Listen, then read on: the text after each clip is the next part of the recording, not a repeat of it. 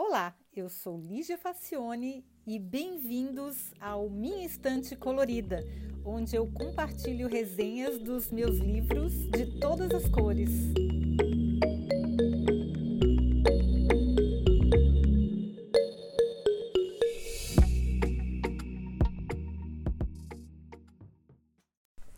Olá! Gente, interessante notar como é que os livros vêm parar nas minhas mãos, né? São os caminhos mais loucos possíveis. The Ministry of the Future, de Kim Stanley Robinson, foi uma maravilhosa surpresa. Eu nunca tinha ouvido falar nesse premiadíssimo autor e nem sabia que essa obra era tão celebrada. É, esse livro foi publicado em 2020 e apareceu na lista dos livros favoritos de ninguém menos que Barack Obama. Pois olha só que coisa. Eu fiz uma viagem de trem bem longa, mais de sete horas de viagem. Fui até Freiburg, que é mais para o sul da Alemanha. E toda vez que eu ia ao banheiro, eu passava por uma mulher com a cara enfiada num tijolo. Eu não sei vocês, mas eu tenho uma curiosidade incontrolável para saber o que, que as pessoas estão lendo. E eu fiz de tudo, mas eu não conseguia descobrir porque a mulher estava com a cara enfiada mesmo no livro. Não, não tinha jeito. Pois, ao me levantar para descer do trem, quando eu já estava indo embora, Estava quase esba planejando esbarrar na mulher e deixar ela cair, fazê-la deixar cair o livro para que eu pudesse ver a capa. Eu passo pela mesa dela e vejo o título. Ela estava pegando a mala e o livro estava fechado. Finalmente, meu Deus, eu estava quase morrendo do coração. Assim como aí, como uma criminosa, eu fiz uma foto rapidão com meu telefone para descobrir mais depois sobre o livro, porque parecia ser muito bom. A mulher não, ela ficou sete horas grudada no livro. Pô, aí não tinha outro jeito, tive que comprar o danado. E olha, eu penso que você devia fazer o mesmo. Olha só por quê. O livro tem 106 capítulos, é um tijolão mesmo, narrados por diferentes personagens. Há refugiados, moradores de regiões diferentes do planeta, cientistas e até conceitos e objetos narrando capítulos do livro. Mas os dois protagonistas da história são Frank e Mary. Bom, no primeiro capítulo, narrado em terceira pessoa, nós ficamos conhecendo o Frank. Ele é nepalês e trabalha como voluntário numa cidade da Índia. É voluntário de humanidades, né? Ajuda é, humanitária para cidades mais pobres. Eis que um belo dia o calor vai aumentando mais e mais, até que a temperatura do bulbo úmido ultrapassa o máximo suportado pelo ser humano, e o valor teórico é 35 graus. Quer dizer, o negócio depende muito também da, da, da umidade do ar, né? Mas funciona mais ou menos assim. O mecanismo que o corpo humano usa para regular a temperatura interna no calor é o suor. O corpo coloca líquido para fora e quando esse líquido evapora, a temperatura interna do nosso corpo cai. É assim que a gente regula a temperatura interna do nosso corpo. O limite da temperatura do bulbo úmido é quando o suor não consegue mais evaporar por causa da alta temperatura combinada à alta umidade do ar. Então a gente sua, mas o suor não evapora. É como se a gente tivesse mergulhado dentro de uma, uma água quente, por exemplo. E o que, que acontece a partir disso? Como o corpo não tem mais como regular a temperatura, ele simplesmente vai cozinhando por dentro até a pessoa morrer. Olha que coisa horrível, gente. A gente morre cozido como se estivesse numa panela. Na história, a onda mortal de calor acontece em 2025 e mata milhões de pessoas, porque a Índia é um lugar muito populoso. Frank está no trabalho nesse dia quando a energia elétrica acaba, por, porque a temperatura fica muito alta. A temperatura normal, é, a temperatura atmosférica, né? Chega a mais de 50 graus. O gerador consegue manter o ar-condicionado por apenas algumas horas. E aí o Frank vai lá, pega as pessoas na rua para dentro, que está mais fresco e seco, e tem os idosos e as, e as crianças, principalmente, eles são os mais sensíveis a essas variações de temperatura. Mas logo o, o ar-condicionado desliga porque o gerador se esgota. E aí começa a faltar água. E aí as pessoas vão morrendo que nem passarinhos, assim. O cenário apocalíptico termina com ele sendo o único sobrevivente resgatado da água quente do lago da cidade, como uma sopa de cadáveres humanos. É um horror, assim, é uma coisa apocalíptica mesmo, porque todo mundo vai para dentro d'água mas a água também está quente. E aí as pessoas vão morrendo e vão ficando dentro do lago. E ele tenta também entrar no lago e ele milagrosamente se salva porque ele tinha um pouquinho de água guardado, que ele fica meio com culpa de não ter compartilhado, mas ele não ia salvar a vida de ninguém com um pouco de água só. Enfim. A gente acha que é alarmista demais, né? Nossa, que coisa mais pessimista, que coisa mais distópica. Pois é.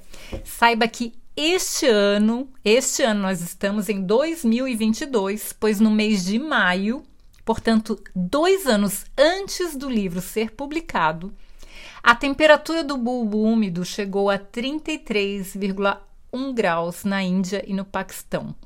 O limite é 35, só lembrando, tá, gente? Então já morre bastante gente com 33,1. Assustador, né? Pois é. O livro é todo assim, uma ficção assustadoramente realista. Na história, o mundo todo fica alarmado, mas, como diz o autor, é meio que como quando acontece um massacre nos Estados Unidos provocado por algum maluco armado. Todo mundo se choca, fica de luto, mas imediatamente fica esquecido até o próximo evento. Aí a coisa se repete até se tornar o novo normal. Vira uma notícia de rodapé no jornal. Pois bem, a gente volta para o livro, né? Nesse mesmo ano da onda de calor, que no livro acontece em 2025, meses antes, o Acordo de Paris cria um corpo diplomático para tratar das mudanças climáticas e liderar as ações necessárias para mitigar as consequências e prevenir estragos maiores. Alguém da imprensa chamou a equipe de Ministério do Futuro, e aí o nome pegou. E é então que a gente fica conhecendo Mary Murphy, que é a ex-ministra de Relações Exteriores da Irlanda, e ela é escolhida, ela tem 45 anos de idade, é viúva, é competentíssima e tem um desafio gigante pela frente, que é salvar o mundo por meio da diplomacia, é, liderando o Ministério do Futuro. A Mary mora e trabalha em Zurique, onde é a sede do ministério, e tem uma equipe multidisciplinar talentosa e idealista. Os biólogos, especialistas em computação, economistas, geógrafos, glaciologistas, agrônomos, enfim, cientistas de todas as áreas passam o tempo todo pensando em soluções para tentar recuperar a parte do planeta que está detonada e evitar que se estrague mais ainda. As dificuldades, como, como a gente imagina, são inúmeras, pois envolvem poder e dinheiro. E os gananciosos têm uma visão muito de curto prazo, contanto que ganhem agora, estão pouco se lixando se vai ter planeta para os seus filhos e netos. Bom, até porque os maiores prejudicados são os países pobres com menos infraestrutura para as catástrofes ambientais e a gente sabe que país pobre ninguém está nem aí, né? Bom, um exemplo é quando Mary visita a Baía de São Francisco nos Estados Unidos, onde fica o Vale do Silício. Lá, os cientistas bolaram um jeito de armazenar toda a água que causaria enchentes devastadoras para a cidade, que são cada vez mais frequentes e imprevisíveis. A gente já está vendo esse ano no Paquistão mais de um terço, eu acho que foi no Paquistão, mais de um terço do país com embaixo d'água por enchente. É uma coisa que é, a gente está em 2022, tá, gente? Este livro começa em 2025 e a gente já está com sintomas antes. Bom, enfim. E aí voltamos. Em São Francisco, eles bolaram lá um sistema caro e complexo, mas que super funciona, que essa água das enchentes é usada nos períodos de seca extrema, que também são cada vez mais frequentes e imprevisíveis. Resumindo, a vida nesse lugar mudou um pouco, claro, mas não a ponto de tirar o conforto de seus moradores. A tecnologia e muito dinheiro nos coloca em bolhas e o resto do mundo que lide com isso, né? Então, há uma, um, uma cidade rica, num país rico, eles conseguem é, contornar esse problema e não tirar muito o conforto das pessoas. O país pobre, gente, que se dane, porque ninguém tá nem aí, não tem como construir esses sistemas que são caros. Bom, aí o livro vai contando o trabalho do ministério paralela à trajetória de Frank, que luta contra o estresse pós-traumático que o deixou emocionalmente muito instável. O Frank vive para ajudar as pessoas. Ele viu a tragédia acontecer de perto e vê que não vai parar por aí se nada for feito. Até que um dia ele sequestra Mary. O encontro dos dois é carregado de tensão e emoção, pois ambos querem a mesma coisa, só que por caminhos diferentes. A Mary diz que está fazendo o melhor que pode, mas o Frank diz que isso não é o suficiente. Ele está vendo que não é o suficiente, né? Ninguém está fazendo o suficiente. Então ele acaba escapando de ser preso e Mary sofre atentados de outras organizações, mas ela fica muito impactada com a conversa que ela tem com o Frank. E aí ela fica pensando se realmente ela está fazendo tudo que é possível ou não. E ela, ela muda um pouco a abordagem dela depois desse episódio. E aí o autor vai narrando um futuro não muito distante e nem muito fantasioso, porque ele é muito realista. O ministério cria uma moeda usando blockchain para compensar quem evita a emissão de carbono e há uma explicação bem completa sobre os mecanismos econômicos, as dificuldades envolvidas e as reuniões dela com a equipe e depois tentando convencer os maiores bancos do mundo a entrar na empreitada. Ah, é assim para quem gosta de economia é, tem explicações bem legais mesmo como é que como é que seriam os mecanismos de compensação como é que essa moeda iria funcionar porque o autor é um dos maiores futuristas que existem hoje ele é muito reconhecido como futurista eu não conhecia o trabalho dele e ele fundamenta muito bem as propostas dele e aí também tem ativistas organizados mais radicais que usam esquadrilhas de drones para derrubar aviões e afundar navios cargueiros em massa. E aí o que acontece? A partir daí, quase ninguém mais voa e nem navega em segurança, né? O que força o desenvolvimento urgente de mecanismos mais sustentáveis e limpos, porque os drones, eles só afundam, só derrubam aviões e só afundam navios que usam um sistema antigo de queima de combustível fóssil para poder voar ou poder navegar. Então, quando é um, um, navio ou um avião que usa é, energia limpa, eles não derrubam. Então a, as empresas se sentem forçadas porque é que nem quando está em guerra. É uma guerra, né? Você tem que desenvolver uma tecnologia com muito mais rapidez e eficiência porque é uma questão de vida ou de morte. Bom, esses terroristas verdes, podemos chamar assim, terroristas ambientais, eles também assassinam magnatas do petróleo e minérios e forçam a busca urgente de soluções menos danosas para o ambiente. Então, tem um povo forçando a situação por meio de é, ações muito radicais. E tem outra que é o Ministério do Futuro tentando fazer a mesma coisa, mas indo pelo lado da diplomacia e pelo lado da ciência. E os dois estão trabalhando em paralelo.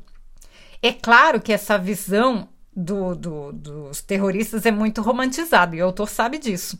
E é muito difícil que funcionasse na vida real. Mas, por exemplo, a gente pode ver que a guerra da Rússia com a Ucrânia, por exemplo, vai deixar toda a Europa sem gás no próximo inverno, a gente vai ver o que vai acontecer.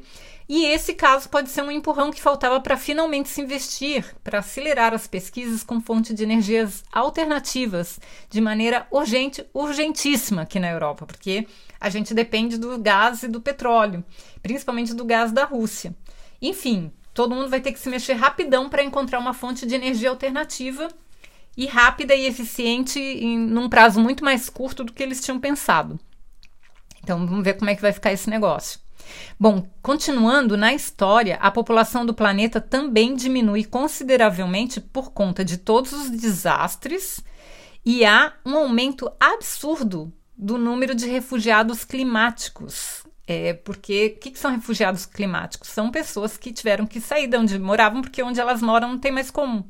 Porque não dá mais para plantar, não dá mais para ficar, porque tem enchente, porque tem secas absurdas, porque tem essa essas ondas de calor que matam as pessoas, então as pessoas são obrigadas, elas são expulsas do lugar, do lugar onde elas vivem e elas precisam ir para lugares mais habitáveis. Então, é, tem um aumento muito grande de refugiados climáticos, e é uma coisa que já está acontecendo no mundo também, né? E alguns capítulos do livro são inclusive narrados em primeira pessoa por alguns desses refugiados. E aí a gente consegue entrar na pele deles e entender o que, que essas pessoas sentem, né? Você estava de boas lá no teu lugar e aí você é obrigado a sair porque não tem como. Bom, a descrição é bem realista na questão da guerra de poderes e do dinheiro, da diferença de abordagem pelos países e culturas e descreve a evolução da situação ao redor do mundo. Inclusive, eu tive, olha só, uma surpresa. Na página 342 do livro, lá pela metade, o governo brasileiro de extrema direita que está destruindo a Amazônia. Olha, qualquer coincidência qualquer é, coisa parecida com a vida real não é coincidência. O governo de extrema direita que está destruindo a Amazônia acaba renunciando e é preso por corrupção. Olha só, na história.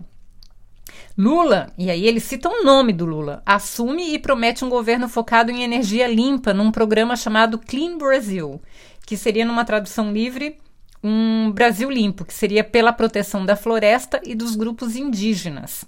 E aí o país é compensado financeiramente com a moeda criada pelo tal Ministério do Futuro e pode fazer mais investimentos pela preservação.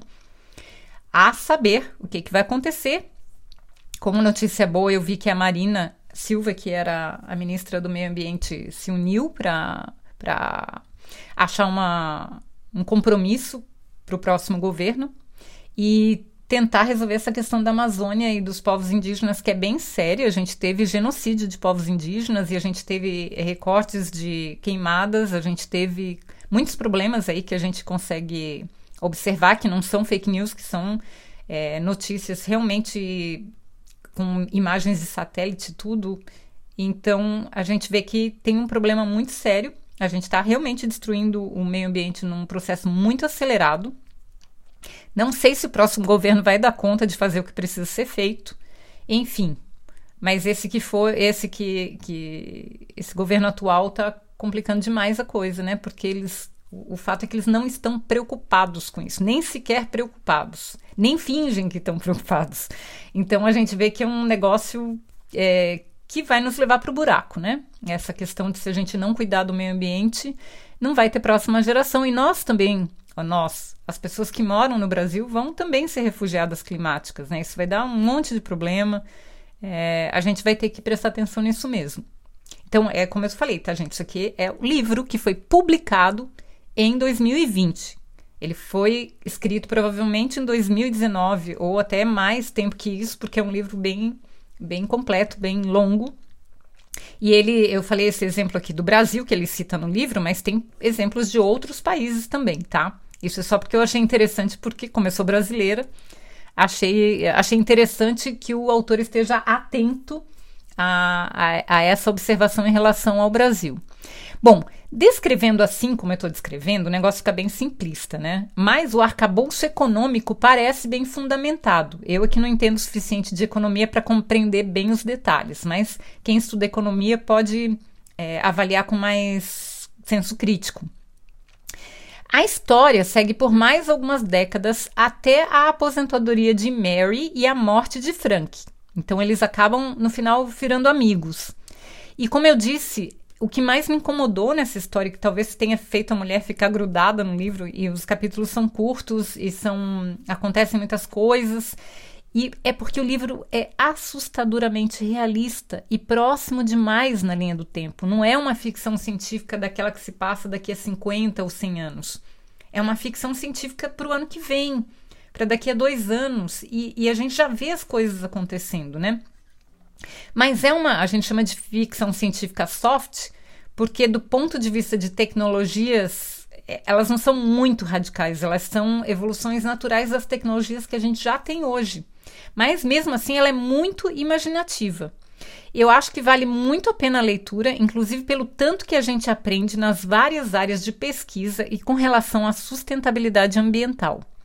Ele, o autor ele tem muito, muitas ideias boas para resolver o problema. Eu penso que todos os governantes ou pessoas que têm alguma responsabilidade, têm algum poder para é, atuar nessas áreas, principalmente governamentais, deveriam ler esse livro com bastante cuidado, porque ele é bem esclarecedor com relação às questões de causa e efeito. Aí não tem a ver com direita e com esquerda, tá, gente? Tem a ver com relação lógica de causa e efeito. Destrói o ambiente, o que vai acontecer são essas mudanças climáticas que tem muitos eh, papers, muitos artigos científicos que já dão conta de que isso já está acontecendo e não começou ontem e a gente está perto do limite para parar esse negócio, porque a gente não vai ter planeta habitável para toda essa população por muito tempo, não.